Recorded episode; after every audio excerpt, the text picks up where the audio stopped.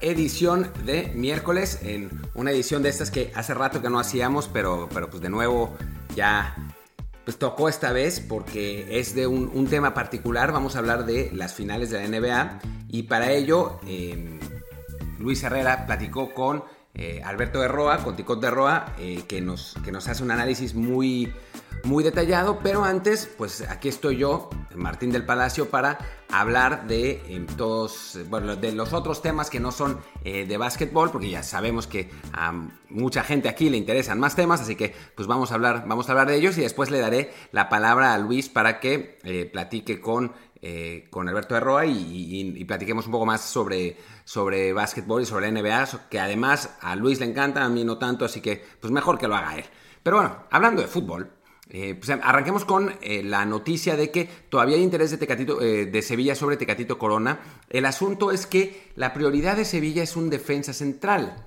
Ese es, el problema fundamental. Sevilla tiene dinero para hacer fichajes, pero no tiene suficiente dinero para fichar a los dos. Y como el, defensa central, que ahora les, vamos a les voy a decir cómo se llama el defensa central de, de Sevilla, uno que llegó 10 kilos con sobrepeso, eh, Ñañón, el, eh, llegó con 10 kilos de sobrepeso, entonces el Sevilla urgentemente necesita un, central y por eso Tecatito pues ha sido un poco puesto eh, en espera. También el Porto pide 30 millones, de, 30 millones de euros, es bastante dinero por un fichaje, sobre todo en tiempos de COVID, y entonces por eso la, la, situación de Tecatito está un poco parada. En realidad está parada en general porque el Porto está pidiendo que paguen la cláusula, que son esos 30 millones de euros, y pues se vuelve complicado, se vuelve complicado porque pues, los clubes no tienen, no tienen el dinero suficiente y además eh, Jesús tiene 27 años que pues ya no es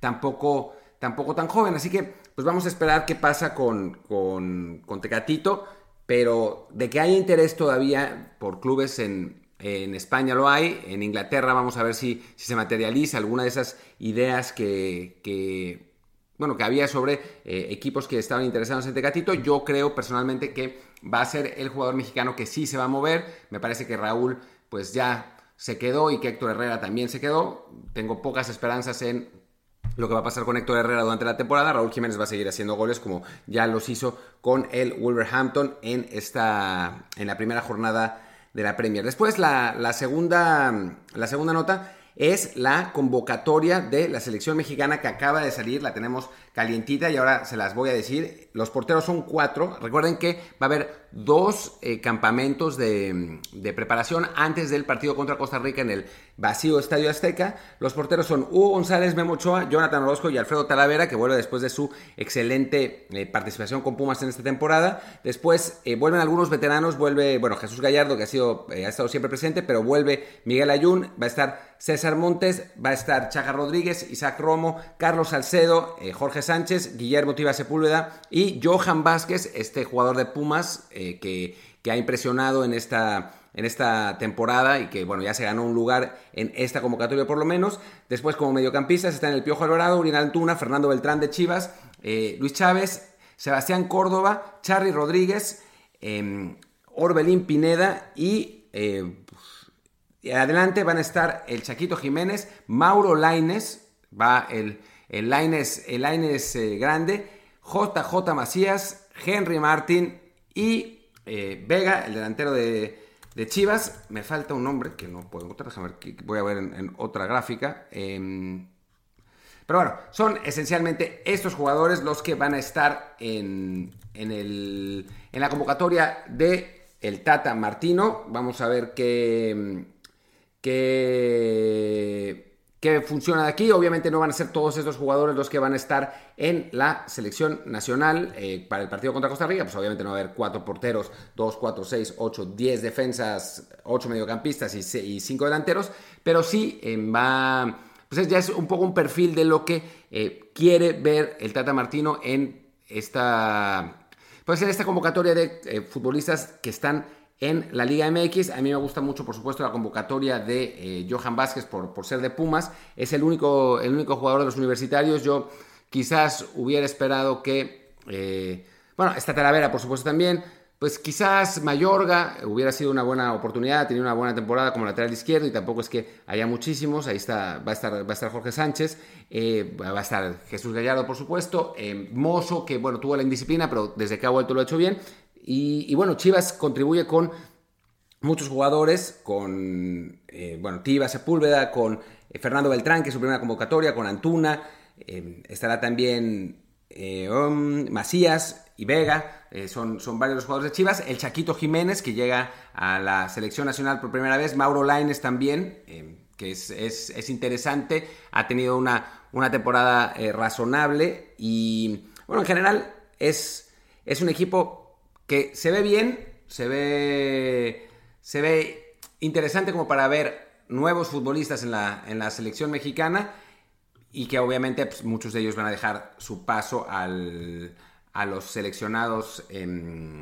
a los seleccionados de que, vienen en Europa y además se va a cortar esta convocatoria, supongo, a 22, 23 jugadores para el partido contra Costa Rica.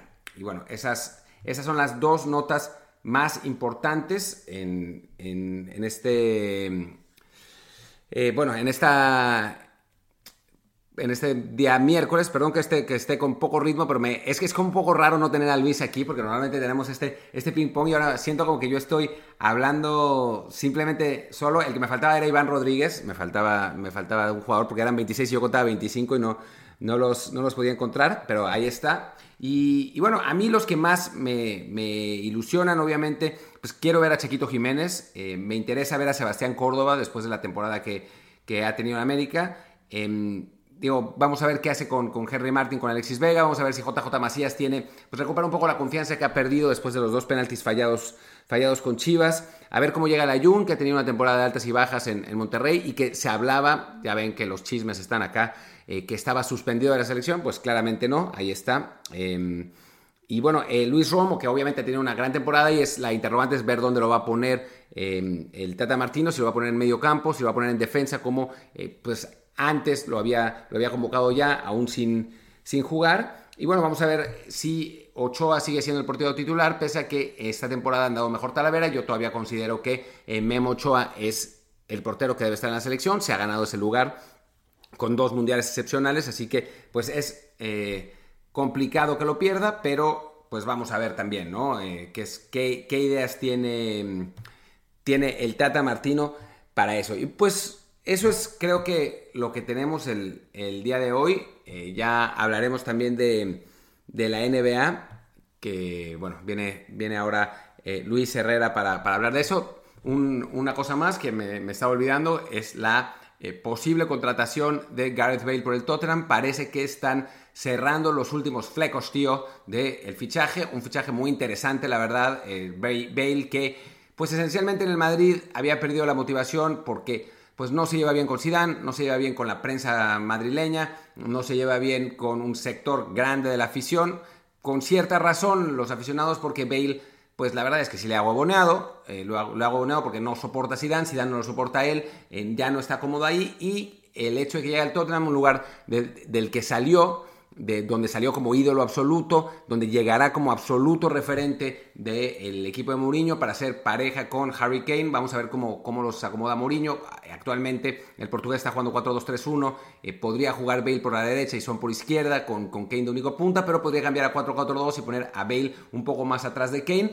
Está, va, a estar interesante y esto le da una dimensión más al Tottenham que además acaba de conseguir el fichaje del lateral eh, del Madrid, Reguilón que también es, es una, una, muy buena contratación, quizás el, jugador más talentoso en la posición, en la lateral izquierda para el Madrid, eh, aunque bueno, pues ahí está Marcelo, ahí está Mendy, y el, no, el Madrid no podía asumir esa eh, tasa salarial de tener a tres laterales izquierdos de ese, de ese peso, entonces a final de cuentas vende a Reguilón, aunque con una posibilidad de recomprarlo después. Vamos a ver qué pasa con Gareth Bale y la, las condiciones del fichaje, aparentemente va a ser una, eh, un préstamo gratuito y además van a pagar la mitad del sueldo, eso dice cuánto el, Madrid se quiere deshacer de Bale, no tanto por su falta de rendimiento, que sí en parte, pero también por eh, lo que gana, que gana un montón de dinero, es el jugador mejor pagado del equipo y, y pues bueno, eh, va, a ser muy interesante verlo en el Tottenham. Vamos a ver cómo lo usa José Mourinho, porque además el Tottenham arrancó fatal la temporada perdiendo de local contra el Everton. Y bueno, pues ya está. Yo soy Martín del Palacio, mi Twitter es arroba martín de LP. Y ahora, bueno, los invito a que nos escuchen, nos vean en Apple Podcast, en Spotify, en iVoox y en muchas otras plataformas más de las que Luis se sabe y yo no me acuerdo. Y pues los dejo con él, con eh, Luis y con Alberto de Roa para platicar sobre las finales de la NBA. Muchas gracias y nos vemos el viernes con una edición muy interesante de Desde el Bar, que vamos a tener un invitado especial, vamos a hablar del clásico del fútbol mexicano y por supuesto de la jornada de, de la Liga MX y de el fútbol europeo y de un montón de cosas que se vienen de la NFL, de la Fórmula 1, un montón de cosas que se vienen este fin de semana. Muchas gracias, nos vemos.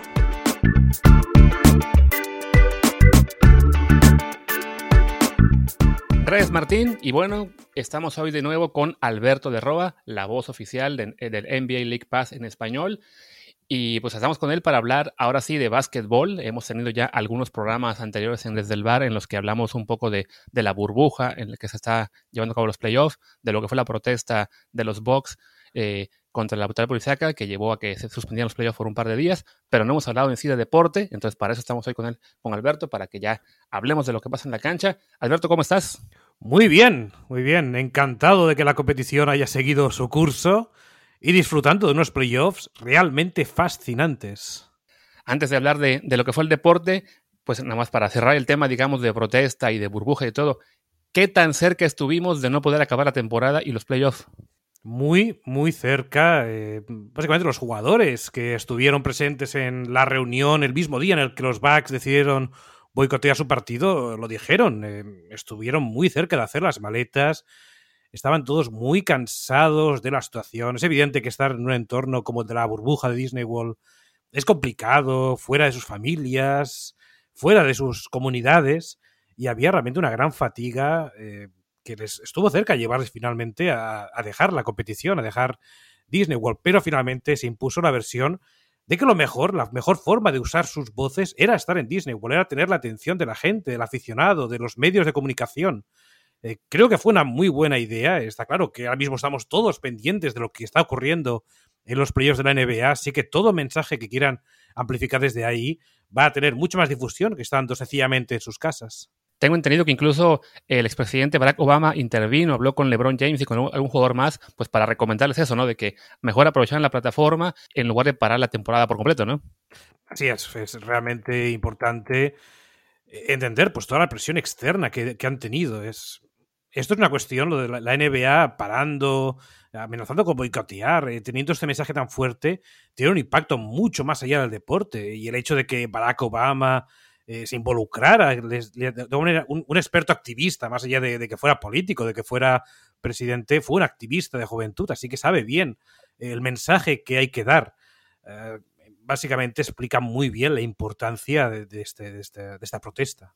Ok, y ahora sí, bueno, ya, pasemos a la duela se, han, jugado ya lo que fueron las primeras rondas de los playoffs, la, la, primera, las finales de conferencia, ya tenemos las finales definidas que van a ser Heat contra Celtics en el este, que ya empezó ayer y ganó el Heat el primer partido, eh, Celtics, que perdón, y en el oeste Nuggets contra, contra Lakers. Vamos, antes de llegar a las finales, hasta ahora el nivel de juego en lo que se ha jugado, tanto en la renovación de temporada regular como en los playoffs, ¿ha sido lo que esperabas, mejor o peor? Ha sido mucho mejor de lo que esperaba. Mi, gran preocupación, evidentemente aparte del, del virus, aparte de las protestas, etcétera, era que los jugadores iban a llegar a la burbuja faltos de forma, que a la hora de la verdad iban a estar también desmotivados, cansados, fatigados por estar eh, ya casi dos meses dentro de, esa, esa, burbuja sin poder hacer vida normal.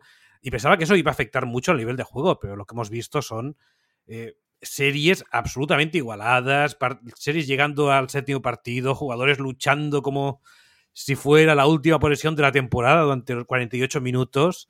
Estamos viendo un grandísimo espectáculo, jugadores que han renacido, que han nacido como, no sé, Nicola Jokic está a un nivel increíble, Jamal Murray, que viene a hacer un partido de 40 puntos contra Clippers, los veteranos de Lakers, LeBron James jugando como si tuviera solamente 22 años de edad eh, lo que hemos visto es un gran nivel. de hecho, hay un debate dentro de la NBA eh, pensando de si el hecho de que los jugadores no estén viajando, estén necesariamente en el mismo, en el mismo entorno, sin preocuparse de aviones, de, traslados, etcétera, está afectando el juego para bien y buscando alguna forma de cuando volvamos a una cierta normalidad y los jugadores estén de nuevo de vuelta a sus ciudades, a sus mercados, pues que tengan que viajar menos, porque se está notando en el nivel de juego. Sí, yo tengo entendido que esta, ese tema del hecho de que, bueno, sin viajes y estar concentrados en un, en un, sola, eh, en un solo evento, en una, en una, sola ciudad, pues también lo hemos visto en lo que fue en el fútbol, en la Champions League y Europa League, uh -huh. lo vamos a ver en el béisbol también con, con varias series divisionales que se van a jugar, bueno, todos los playoffs de hecho, de hecho se van a jugar cada, cada serie en una sola ciudad, lo vemos también de repente, bueno, en el colegial, cuando se juegan los, la, el Match Madness, que es por ciudades, y el Final Four se juega todo en una sola ciudad. Entonces, el, el, el ejemplo está cundiendo, y sí, para, para, para bien del, del, del, del deporte en sí, de la parte competitiva, entonces, me imagino que será algo que tendrá que debatirse, más allá de que, evidentemente, si le quitas el, las finales de, de, de, la NBA a las ciudades donde se juegan, pues también hay una pérdida económica uh -huh. que los clubes que están siempre eh, bueno, los clubes, no, los, los, equipos que están siempre ahí peleando, me imagino que, que serán un, un, poco reticentes porque, bueno, para unos Lakers que saben que compiten siempre por estar cerca de, de, lo, de, las finales, ahora que ya tienen de nuevo un equipo muy competitivo, pues la, la, posibilidad de tener unas finales en Los Ángeles, digamos, en promedio, una vez cada 3, 4 años, uh -huh. a que se juegue siempre eh, de visita, pues es, es una cuestión eh, que será más debatible para ellos. En cambio, si eres una ciudad, no sé, voy a mencionar este, Filadelfia, que siguen ahí luchando por llegar, pero, pero se quedan siempre cortos, y les comentas, bueno, pero tendrás las finales de la NBA eh, esta temporada, pues es un, un plus económico importante, ¿no? Y bueno, más allá de eso, ¿qué destacarías hasta ahora de los playoffs en, en, la cancha? ¿A qué jugadores o qué equipos te han llamado más la atención lo que ha pasado hasta ahora? Bueno, es evidente que los cuatro equipos que van a estar peleando hasta el final han tenido grandes momentos. Creo que el único equipo que ha podido viajar con una cierta comodidad a las finales de conferencias los Lakers. Se han visto, salvo un susto inicial, bastante superiores a Portland eh, y a Houston. Eh, como decíamos, LeBron James, lo de este jugador es, es, no tiene nombre. Sigue siendo, en fin, una auténtica superestrella, pese a tener ya 35 años y acercándose bastante a los 36. Y el resto de equipos, Denver, Boston, Miami, les hemos visto ganando de forma quizás más, más épica. No, no, es tanto dominio de talento en la cancha, sino dominio de corazón, dominio de, intensidad. Los hemos visto ganando porque en algunos momentos concretos han mejorado mucho la defensa, han ganado desde ahí, especialmente Boston y Miami. Y en el caso de Nuggets, eh, que vimos ese Game 7 contra los Clippers, es puro corazón, es eh, verse 12, 14, 16 puntos por detrás y remontar el partido. Mike Malone, el entrenador de los Nuggets, decía en broma que sabía que su equipo estaba en, buena, en, un buen momento cuando iban 16 abajo. Es cuando sabía que iban a remontar, es cuando sabía que iban a dar, en fin, el, el extra necesario para acabar ganando el partido. Así que para el espectáculo es realmente maravilloso estos equipos. Y luego ves también, pues, el lado contrario, equipos que tienen más talento, equipos que tenían jugadores que ya saben lo que es estar alto, como los Clippers con Kawhi Leonard, y que se vienen abajo en los momentos importantes. Eh, Filadelfia, que fue otra gran decepción. En fin, un jugador, un equipo que tiene a un Joel Embiid monstruoso, pero donde el resto de jugadores no acabaron de cuajar en ningún momento y acabaron siendo barridos. Eh, es decir, hay equipos que en este entorno se han crecido, hay equipos que se han venido abajo, quizás en un entorno normal, jugando en casa, con la ayuda de su público, con factor cancha favorable, hubieran acabado pasando, pero en ese entorno tan complicado es donde esa ventaja mental se ha notado bastante. Sí, han sido unos playoffs en lo que, como dices, ¿no? Al, no haber ventaja de casa y ser unas circunstancias pues, muy particulares, eh, sí, la, la, fortaleza mental de algunos equipos se ha, se ha impuesto, la veteranía, la experiencia, por ejemplo, el caso de los Lakers con, con LeBron este, como líder, pues hasta ahora arrasando a, su, a sus rivales. En el caso de, de, Boston, que es el equipo al que yo sigo un poquito más, eh, pues un coach, Brad Stevens, que, que, que siempre se ha, ha, sabido, digamos, sacar más de lo que tiene en, en, su, en su roster. Y por otro lado, pues sí, el, el, caso de Filadelfia que mencionabas, que decepciona una y otra vez. Eh, a Joel Embiid, eh, tengo entendido bueno, que se le ha criticado muchísimo y que se se plantea ya la posibilidad de que si de que tendrá a lo mejor que buscar alguna otra franquicia más adelante, bueno, ya sea vía un cambio o en la agencia libre cuando le toque. Milwaukee, bueno, creo que para muchos fue la, la, mayor sorpresa que quedara fuera tan rápido, ¿no? Me imagino que bueno, la elección de Giannis no, no sé qué tanto influyó en toda la serie o si fue una cuestión más puntual.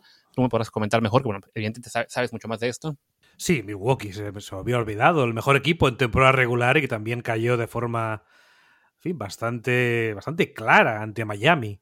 Como bien dices, Giannis Antetokounmpo sufrió un esguince de tobillo. De hecho, sufrió dos esguinces de tobillo diferentes en esa serie, pero ya cuando la serie estaba claramente en contra de los Bucks, cuando ya se veía que Miami iba a dar mucha más guerra, que era un equipo mucho más conjuntado que los Bucks.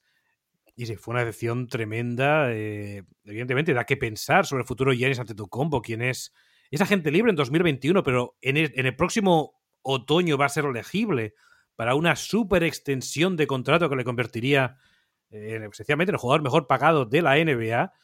Y la duda es si la va a firmar. Si no lo hace, el, caso es muy similar al de Anthony Davis el verano pasado con los Lakers y los Pelicans. Ya se veía que no iba a renovar su contrato, así que los Pelicans hicieron, pues rápidamente lo traspasaron a donde pudieron, que fue a Lakers. Y es muy probable que los Bucks se encuentren en ese mismo escenario. Así que esa clara derrota de Milwaukee en los playoffs, pues eh, va a tener, puede tener consecuencias muy directas, aunque hay que decir que Yanis ha dicho por activa y por pasiva que quiere seguir siendo jugador de los Bucks, pero de nuevo, hasta que no firme el contrato, hasta que no haya su firma negro sobre blanco en un papel donde se, se especifiquen las condiciones de su extensión, todo es absolutamente posible con los Bucks porque a fin de cuentas los Bucks pues no querrán que les pase lo que a Toronto, que se les fue Kawhi Leonard en la agencia libre el año pasado, y pues bueno, es ha sido un movimiento que terminó afectando a los dos, más allá de que Toronto fue el equipo número dos de, del, del, este, y que Kawhi estuvo con los Clippers también como el número dos de, del oeste, ambos se quedan justo en la ronda de semifinales de conferencia, Toronto creo que, bueno, la serie sí la pude ver, este, porque te digo, sigo más a los Celtics, entonces sí, creo que fueron partidos muy, muy peleados y el futuro para los Raptors sigue siendo promisorio, más allá de que hayan perdido a su pieza clave del campeonato del año pasado. Y en el caso de los Clippers, pues sí, una, una decepción importante, sobre todo por cómo acabó, ¿no? Este séptimo juego con, contra los Clippers, en los cuales, pero contra los Nuggets, en los cuales sí, ni, ni Kawhi ni Paul George aparecieron, eh, que se vieron superados, además de que era una serie que tenían la ventaja de 3 a 1.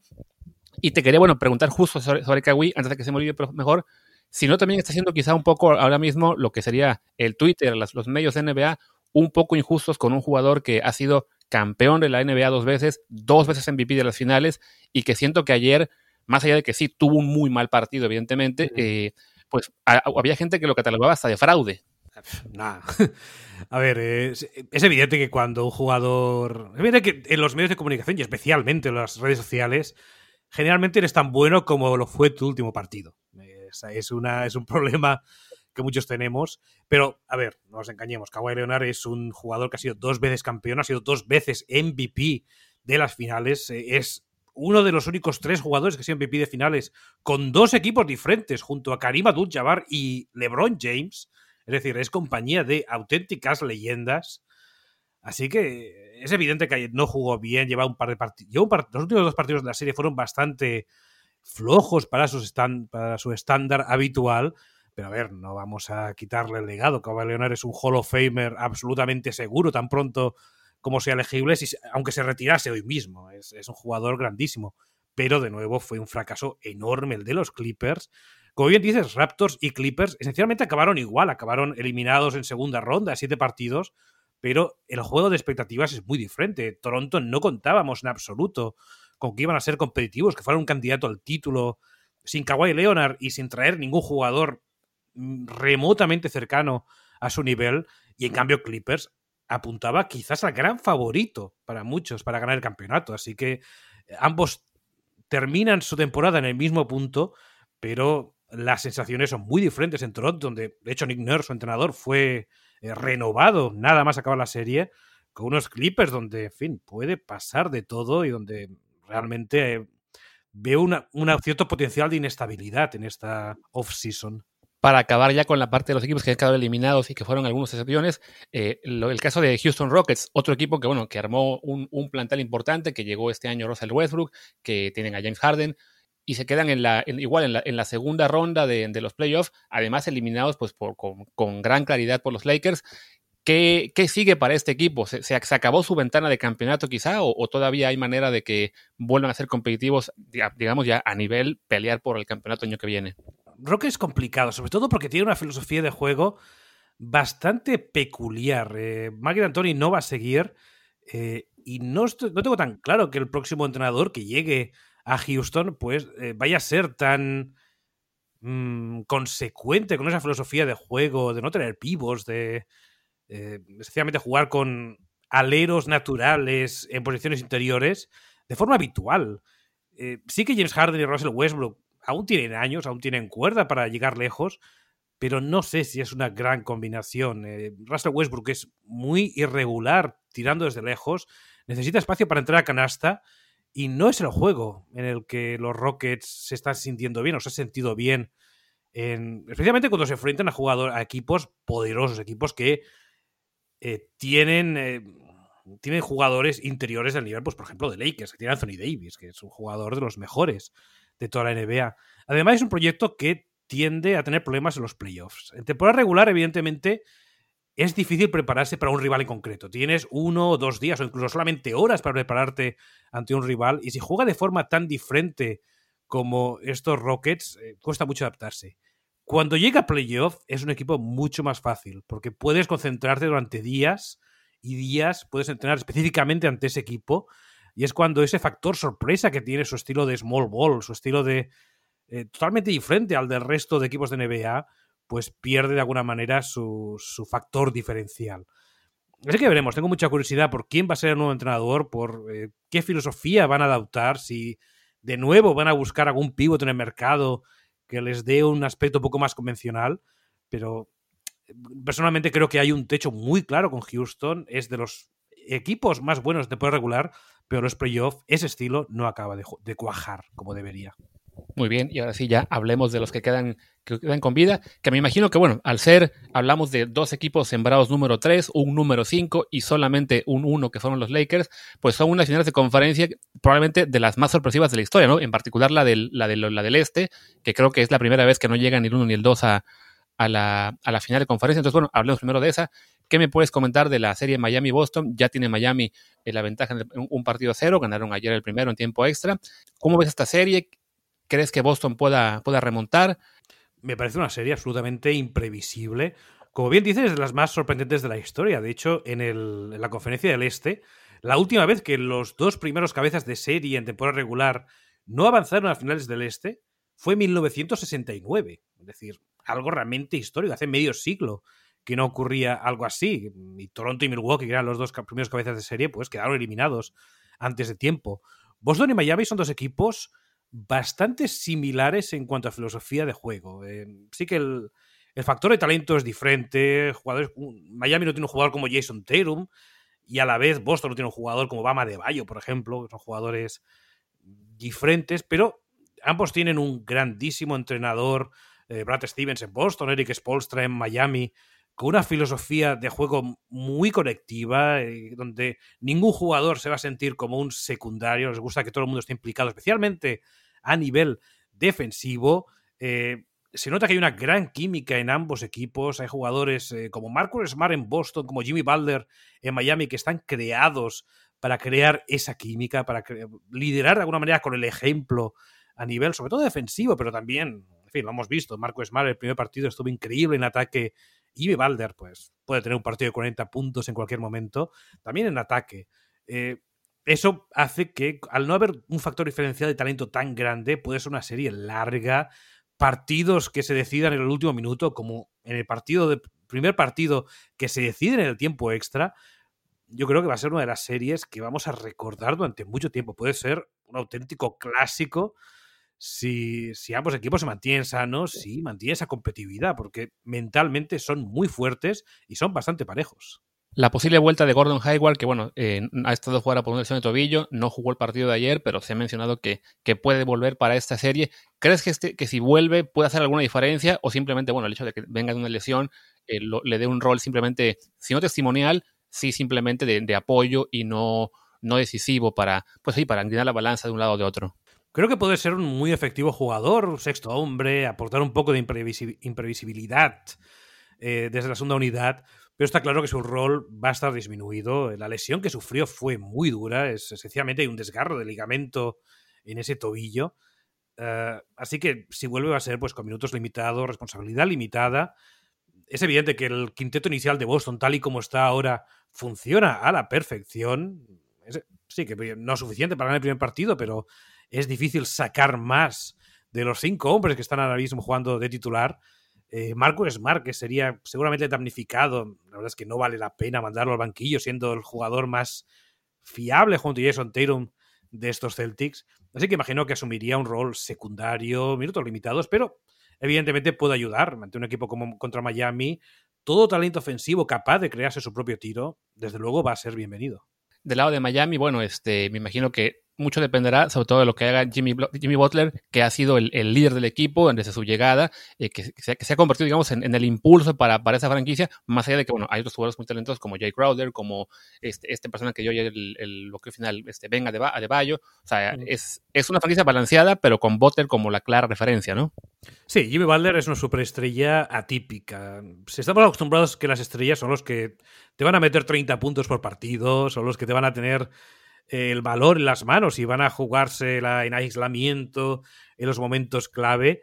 Jimmy Butler es un líder diferente, es un líder eh, que esencialmente es un pegamento para el resto de los jugadores. Y en una franquicia como Miami, donde ese rol colectivo, especialmente desde el final de la era del Big Three, pues gusta bastante, Jimmy Butler es un encaje absolutamente perfecto. Y es lo que estamos viendo. Eh, Jimmy Butler puede tener partidos de 10, 15 puntos y a la vez ser el jugador más determinante en el juego de Miami. Baba de Bayo tiene también esa característica. Lo vimos en el partido, en el primer partido. No fue tan brillante en ataque como debería Daniel Tice, que es el pivot titular de Boston. Hizo un buen trabajo sobre él en defensa, pero fue un auténtico líder pasador para encontrar a tiradores abiertos y tuvo también la jugada defensiva del partido con un tapón descomunal sobre Jason Taylor cuando iba a empatar el, la estrella de Boston, iba a empatar el partido. Así que es, un equipo donde hay tantos jugadores capaces de sacrificarse haciendo el trabajo sucio, pero además, a la vez, pueden tener momentos brillantes en ataque, como Jake Crowder, quien fue una máquina de triples en ese primer partido, que también hace mucho daño en ataque. Así que es, un equipo realmente precioso de ver. Y con otros jugadores como Goran Dragic y Tyler Hero, quienes son absolutamente imprevisibles en ataque y que han tenido grandes noches. Que es un equipo personalmente que me encanta. Miami y Boston son de los más divertidos de ver, quizás no tanto por el espectáculo por sí, no es un equipo de super highlights, pero a nivel de aficionado de baloncesto que sabe apreciar a los equipos que defienden y que atacan en conjunto, es una auténtica gozada de serie. Ok, hablemos ahora de, otra final, la del oeste, que bueno, ya se definió ayer con esta victoria eh, impresionante de, los Nuggets sobre los Clippers. Una serie, bueno, ahora les, toca enfrentar al otro equipo de Los Ángeles, a los Lakers, que bueno, para un aficionado, digamos, de, ocasional, como, como yo y como mucha gente de amor que nos está bien escuchando ahora, pues uno ve los rosters y ve por un lado a los Lakers con, con LeBron James y con, em, y con Anthony Davis, y ve el, roster de, Denver y piensa, ah, pues los Lakers son grandes favoritos, ¿no? Pero en realidad Denver este año ha tenido un desempeño espectacular y bueno, yo creo que para, para mucha gente eh, los nombres de Jamal Murray y, y ¿cómo se llama? Nicola, olvido su apellido otra vez, este, Jokic, perdón, sí, este, pues se han convertido en los últimos días en, en referencias muy importantes que pues no lo eran hace un año, ¿no? Pero sobre todo digo, para, el, para el público ocasional, ¿no? Sí, no, no, totalmente de acuerdo. Y, vamos, y no solamente el aficionado ocasional, estoy convencido de que cuando se hagan las previsiones, los Lakers son los grandes favoritos, sobre todo porque, en fin, está LeBron James, quien cuando llega a playoff sabemos que es una garantía absoluta llegar al menos a las finales, es el jugador más experto en activo de toda la NBA en, lo más alto. Y tiene un equipo que defiende muy bien. Eh, quizás más allá de LeBron y Anthony Davis, no tiene una tercera estrella capaz de anotar 20 puntos por partido. Ahí es donde hay unos ciertos, una cierta limitación, pero defiende muy bien. Y es un equipo realmente muy complicado de batir. Y creo que es, por plantilla es hoy por hoy el gran favorito para ganar el campeonato. Pero lo de Denver es, de nuevo, es, es el corazón. Es, es, es una química especial la que tiene. Es un equipo que se siente, se crece cuando todo el mundo les da por perdedores, cuando saben que no son los favoritos, cuando saben que una victoria suya va a ser una sorpresa para el mundo. Han estado en seis partidos a una derrota de la eliminación y esos seis partidos este año los han ganado, incluso estando por detrás en el marcador. Jamal Murray es un jugador irregular, pero cuando tiene el día bueno te va a meter 40-50 puntos si no lo defiendes bien. Nikola Jokic es quizás el mejor pivot pasador de la historia de la NBA. Es un jugador súper inteligente eh, que sabe hacer mucho mejores a sus jugadores y que además está desarrollando un buen tiro de tres, está reboteando como una auténtica fiera en la pintura. Es un jugador súper completo. Y detrás, pues tiene jugadores, de nuevo, quizás no hay tanto talento, pero también muy buenos defensores. La complicación es cómo van a parar a LeBron James y Anthony Davis. Pero si son capaces de limitarles, aunque sea un, a un 90% de lo que pueden hacer, tienen opciones de dar la gran sorpresa. Y bueno, ya para ir cerrando, te voy a tratar de comprometer ¿Cuál sería tu pronóstico para lo que resta de los playoffs? ¿Tendremos una final clásica Lakers Celtics o los Nuggets o el Heat pueden ahí, digamos, rompernos la, ilusión de, ver esa, esa tradicional imagen de, Boston y Los Ángeles? ¿Cómo terminan las finales de conferencia? Mm, Dios, mi intuición me dice Lakers Miami. Creo que Miami tiene tiene una tiene una mejor química interna y a estas alturas, tras dos meses en la burbuja, pues es, una ventaja importante eh, que les puede ayudar. Pero de nuevo, todo es absolutamente posible. Denver ya nos hemos acostumbrado a descartarles demasiado como para hacerlo otra vez, pueden dar la sorpresa. Pero es LeBron y apostar contra LeBron en playoff es muy complicado. Mi apuesta es LeBron Miami, pero si es Boston-Denver, lo vamos a disfrutar porque sería también una gran final. Y bueno, y ya ¿cuál sería tu favorito para el final? O sea, digamos, hacia, me imagino que, bueno, vas con Lakers como el principal favorito, pero bueno, prefiero mm. que quede la constancia de que, eres tú quien lo dice. Sí, de nuevo, es, apostar contra LeBron. Es, tan complicado cuando llega a playoffs, salvo que sea un super equipo, como lo fueron los Warriors en aquellas cuatro finales consecutivas entre Golden State y Cleveland. Es dificilísimo apostar contra LeBron James. Y está claro que ni Boston, ni Miami, ni Denver son equipos tan potentes, eh, tienen tantos recursos como lo tenía aquel equipo de Golden State. Así que sí, personalmente mi favorito. Seguramente, tal y como está el tema, ya sabemos que no va a pasar, pero mi favorito por hoy sería los Lakers. Muy bien. Pues Alberto, muchísimas gracias por estar con nosotros en esta edición especial, sobre todo enfocada en básquetbol desde el bar. ¿Dónde te puede encontrar la gente en redes sociales? Pues para que te sigan y te conozcan más, sobre todo en México. Sí, en Twitter por Ticot de Roa, hablando de NBA de forma bastante constante. Y también, pues ahora, mm, hasta que no se reinicie la temporada y volvamos a League Pass, eh, a través de hoopshype.com, que es la web donde soy, en fin, editor y haciendo cosas por ahí. Alberto, muchas gracias. Esperamos contar contigo más adelante, ya sea para hablar de, la final o del, campeón. En algún punto volvemos a invitarte. Y bueno, cerramos así esta emisión de miércoles de Desde el Bar, muy enfocada en básquetbol. Martín del Palacio fue el que presentó el, programa de hoy. Y bueno, yo soy Luis Herrera. Mi Twitter es arroba LuisRHA. El de Martín es MartínDELP. Y el del programa es arroba desde el bar POD, desde el bar pod. Muchas gracias y nos vemos la próxima.